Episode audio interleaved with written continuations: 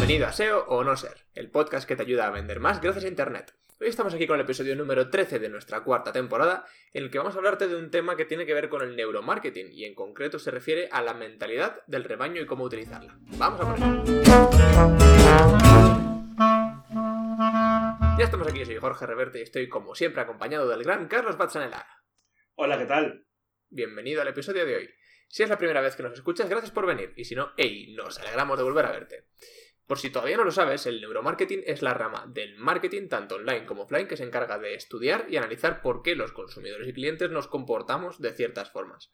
Hoy va a ser el primer episodio de varios que seguramente vayamos a hacer sobre temas de neuromarketing, porque creemos que es algo súper interesante y que aplica, como decimos, tanto al marketing online como al offline.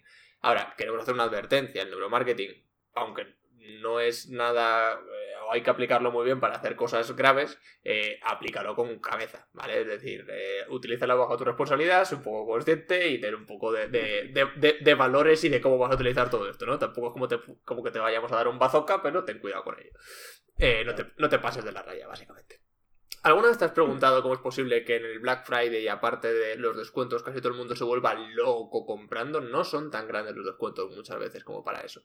Eh, o otra pregunta, si ves dos restaurantes eh, que son prácticamente iguales, pero uno está lleno de gente y el otro vacío, ¿a cuál irías? Seguro o casi seguro que iría a que está lleno de gente. Estamos convencidos de ello porque es lo que haríamos casi todos. Eh, ambos eventos tienen mucha relación con lo que se conoce como la mentalidad del rebaño, que es de lo que te vamos a hablar hoy. En el Black Friday todos caemos en lo que se llama el FOMO, el Fear of Missing Out o el miedo a perdernos algo. Es decir, queremos estar en la onda, no queremos que se nos escapen las cosas, ¿no? Y es un poco la tendencia en la vida a día de hoy. Y el restaurante, por otra parte, eh, lo que la gente piensa es, eh, si el restaurante está lleno, la comida debe ser mejor que en el que está vacío. Esto es como la típica regla de si vas por la carretera y un restaurante está lleno de camiones, pues es un buen restaurante porque hay camiones. ¿Vale? Porque pues, es, un, poco lo mismo. Entonces, en el todos, de esta todos nos paramos en el mismo restaurante. Todos vamos al de los camiones, eso es así. Entonces, en el episodio de esta semana vamos a hablarte sobre esto, sobre la mentalidad del rebaño y cómo utilizarla para vender más en Internet. Te recomendamos que te quedes hasta el final, porque pese a que al principio vamos a tocar un par de puntos que pueden ser más teóricos y conceptuales, luego te vamos a explicar claramente cómo se aplica esto a una página web, a una red social y similares. Así que vamos a por ello, no me enrollo más. Carlos, cuéntanos, ¿qué es la mentalidad del rebaño? Vale, pues la mentalidad de rebaño la podemos llamar también como la conformidad con las normas del grupo. Y es que los humanos, como el ganado, aunque la comparación sea un poco salvaje, tendemos a seguir a la manada o al grupo, tanto en acción como en opinión. Sinceramente es que lo que pasa es que nos sentimos cómodos cuando encajamos en, en un grupo. ¿vale? Por eso cuando estamos en un grupo de amigos, por ejemplo, este, estamos cómodos. ¿Por qué? Porque estamos en un grupo. Siempre queremos pertenecer a algo. Entonces, ¿cuándo se descubrió esto? ¿Cuándo tuvo, digamos, una, una aprobación, ¿no? una prueba científica. Científica fue en el año 1935. El psicólogo Massafer Sheriff llevó a un grupo de personas a una habitación oscura. Exacto. llevó a un grupo de personas a una habitación oscura y les pidió que miraran a un pequeño punto de luz a lo lejos. Simplemente este grupo se convirtió en sujetos de prueba en un estudio llamado efecto autocinético.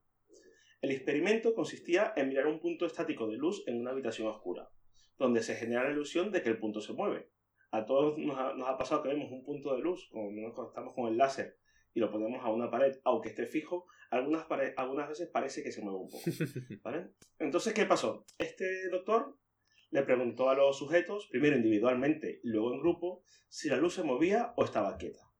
Como individuos, como individuos cada uno la opinión decía que, mm, decía que, la, que la, la opinión estaba totalmente subdividida. La mitad decía que se había movido y la otra mitad decía que la veían quieta. Que hmm. sería lo normal. Si lo hacemos un experimento en casa, estamos 10 personas, lo, normalmente es que 5 vean, o parezca que se haya movido, y 5 vean que no. Correcto. Entonces, cuando luego ¿qué hizo? Vale, ya les preguntó individualmente y luego les preguntó en grupo. Cuando los preguntó en grupo, su individualidad comenzó a desaparecer. La respuesta dada por la mayoría de los sujetos dependía en gran medida de la opinión total del grupo. La gente tendía a estar de acuerdo con lo que decía la mayoría, incluso si tenían que retractarse de lo que habían dicho al principio. Hmm. Luego hizo otra tercera ronda de preguntas y le preguntó otra vez a cada uno de manera individual. ¿Y qué pasó? Que los sujetos tenían a responder aquello que había dicho el grupo, en lugar de lo que ellos habían pensado originalmente. ¿Esto qué demuestra? Pues la mentalidad de rebaño. Básicamente que nuestra opinión muchas veces se ve sugestionada por lo que piensa el grupo al cual pertenecemos. Entonces, bueno, Jorge, cuéntanos algunos ejemplos prácticos de esta mentalidad. Vale, pues bueno, algunos ejemplos como, como comentábamos antes, ¿no? Pues el Black Friday es un gran ejemplo. El Black Friday es una fecha de todos los años en la que se ofrecen grandes descuentos y cuando esto pasa, pues la gente se vuelve loquísima, ¿no? El Black Friday de todos los años bate récords de compras en tiendas físicas, en tiendas online. Eh, las personas siguen en masa a, estas cosas, ¿no? Y lo mismo decimos del Black Friday que del Singles Day de AliExpress, que es el 11 de noviembre de todos los años. Pasa exactamente lo mismo. Lo vemos también en, casos como las burbujas eh, de inversiones, ¿vale? Pues cuando eh, vemos que un amigo nuestro o que un grupo de gente alrededor nuestro está invirtiendo en una cosa, nos entra ese, ese miedo de perdernos, lo invertimos también en eso, ¿no? Es algo bastante habitual y ha pasado con la burbuja inmobiliaria del 2008, con la burbuja de las .com en el 2000 y pasará a lo largo de los años, ha pasado con, ha pasado con el papel higiénico recientemente en la pandemia, te quiero decir, o sea, el papel higiénico, ¿qué cojones, no? Pues eh, ha, ha, venido pasando, ¿no? Em, y luego, pues bueno, hay, hay cosas también como, como, el caso de los fuegos artificiales en, Disney, ¿vale? En los parques de Disney, pues eh, lo que pasaba era que la gente iba, pasaba el día, el rato que tardaba en montar las atracciones que quería montar y se piraban a casa. Disney ahí pues perdía una oportunidad de ganar dinero si la gente se quedaba el resto del día, por lo tanto lo que hicieron fue eh, vamos a inventarnos algo al final del día para que la gente se quiera quedar. Entonces, eh, ¿qué hicieron? Pues fuegos artificiales. Hicieron un espectáculo de fuegos artificiales a última hora, que lo que hizo fue que la gente se quedase hasta el final para ver esos fuegos artificiales, ¿no? Y, unos se quedaban, el resto se empezaron a quedar por lo mismo, porque se empezó también a, correr la voz.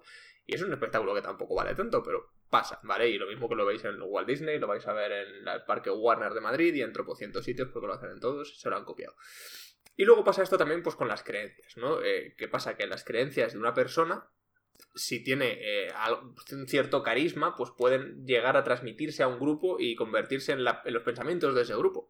¿Vale? Pese a que los pensamientos originales del grupo fueran distintos. Y esto, eh, pues, por feo que sea el ejemplo, pues tenemos el caso de los nazis, ¿no? Que ha pasado eso mismo. Eh, muchas personas atribuyen las atrocidades a solo el carisma, pero no es el carisma como tal lo que hace que la gente se una, sino el pensamiento de rebaño, de oye, es que quiero tengo que pertenecer a un grupo, mejor dicho, ¿no? Entonces, gente que en su día eh, entregaba a sus vecinos y cosas similares, pues resulta que luego les preguntaban que por qué lo habían hecho, una vez pasaba todo el pitote, y decían que era por miedo a ser vistos como fuera del grupo, ¿no? Es verdad que, en esa época, pues el, fuera del grupo suponía otra cosa peor, que era que te pegaban un tiro, ¿no? Pero, pero más o menos se, se, aplica también. Entonces, bueno, sabiendo ya estos ejemplos del tema de la mentalidad del rebaño, vamos a ver cómo podemos utilizar la mentalidad del rebaño a nuestro favor. Muy bien, y entonces vamos a tomar este, este conocimiento para ver qué hacemos con él. Entonces, aunque es verdad que todos los usuarios de Internet no están en una habitación oscura como en el experimento, no están en una zona geográfica, no están metidos en un parque, sí es verdad que cada uno dentro de su casa mm, está, forma parte de un grupo forma parte de algo. Entonces, lo que tenemos que hacer nosotros es detectar estos rebaños. ¿Vale? Porque son invisibles hasta que los definimos. Hmm. Entonces vamos a, ver, este, tú en tu negocio ofreces productos y servicios que crees que son los mejores en tu industria, ¿vale? Hay decenas, cientos o uno, dos o tres personas incluso que han usado tu producto y tu negocio y eh, tu servicio y creen igual que tú que lo que tú ofreces es lo mejor. Por eso lo han comprado. Entonces, ¿qué es lo que tenemos que hacer? Es mostrar a nuestros clientes potenciales y actuales que otras personas se han visto beneficiadas gracias a nuestros productos y servicios y ahí vamos a ir creando nuestro rebaño. Y una vez lo creemos y lo enseñemos, lo normal que va a pasar es que otras personas quieran sentirse, mm, quieran pertenecer a eso y que vean la necesidad de formar parte también de tu producto y tu servicio. ¿Vale? Y entonces, ¿qué herramientas, ¿con qué herramientas contamos para utilizar esta mentalidad? Muy bien, pues para, para utilizar esta mentalidad, ¿vale? Sobre todo, como, como acaba de decir Carlos, crear nuestro rebaño y mostrarlo a los demás para que se acaben uniendo, ¿no? El rebaño no. Nadie se une hasta que no se muestra y se conoce que hay un rebaño. Eh, tenemos varias herramientas. La primera de ellas es los testimonios, ¿vale? Es decir, eh, experiencias de la gente que ha tenido y que van a hacer que los demás piensen que eso les va a pasar a ellos también y por tanto se sientan parte de ese grupo, etc. Entonces, tenemos dos tipos, los testimonios cualitativos y personales que apelan a las emociones, eh, pues cuando alguien nos dice, pues oye, gracias por tu servicio, ha sido genial, ha sido súper fácil, lo que sea, ¿no? Y luego los basados en estadísticas, que es, pues oye, pues un 99% de las entregas a tiempo, o eh, lo típico del 90% de los mm, dentistas recomiendan tal pasta de dientes, ¿no? Pues este tipo de cosas son las que al final hacen de testimonios de tanto los dentistas encuestados. Los dentistas. Bueno, pero ellos dicen de dentistas y se quedan igual, no pasa nada. Luego, la letra pequeña no se la lee a nadie. Exacto.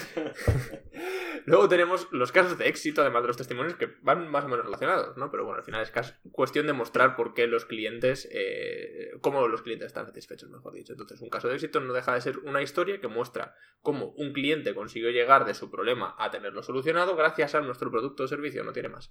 Entonces, un caso de éxito puede ser un blog, o sea, un post en un blog de una página, de dos páginas, puedes hacer un mini ebook, puedes hacer un comunicado de prensa, puedes hacer un vídeo.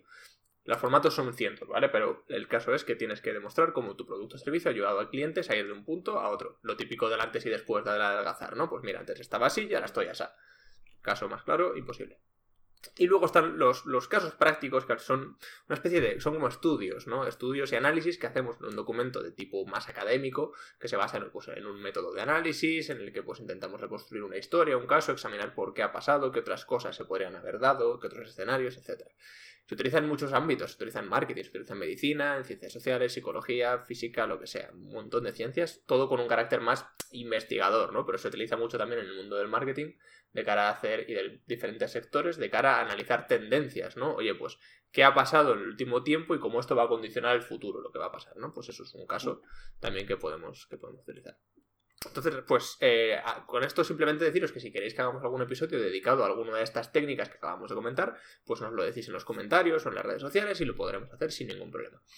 Y con esto ya tenemos el episodio de hoy, ¿vale? Ya hemos hablado de qué es la mentalidad del rebaño y en los dos últimos puntos te hemos dejado bastante claro cómo tienes que utilizarla para el, entorno online, ¿no? Cómo se aplica esto en la realidad. Entonces, el consejo con el que queremos dejar es utiliza la técnica de la mentalidad del rebaño para identificar el tuyo, seducirlo, comunicar que existe ese rebaño y mostrar eh, este rebaño a los demás para conseguir atraer nuevos miembros a ese mismo rebaño. Y hasta aquí el episodio de hoy. Esperamos que te haya gustado, que hayas aprendido y sobre todo que te lo hayas pasado tan bien como nosotros. Si ha sido así, ¿a qué esperas? Pues comparte esto con tus amigos en tus redes sociales, déjanos un comentario en cualquiera de las plataformas de podcast o en las redes sociales que estamos en todas. Y recuerda que puedes seguirnos en Facebook e Instagram donde nos encontrarás como SEO no ser podcast. En nuestra página web SEO no ser.es podrás encontrar todos nuestros episodios, los resúmenes, las conclusiones y los enlaces originales, originales de los que vamos a hablar en cada uno de ellos. Y recuerda, SEO o no ser. ahí, la cuestión. la cuestión. Nos vemos la próxima semana. Hasta pronto. Hasta luego.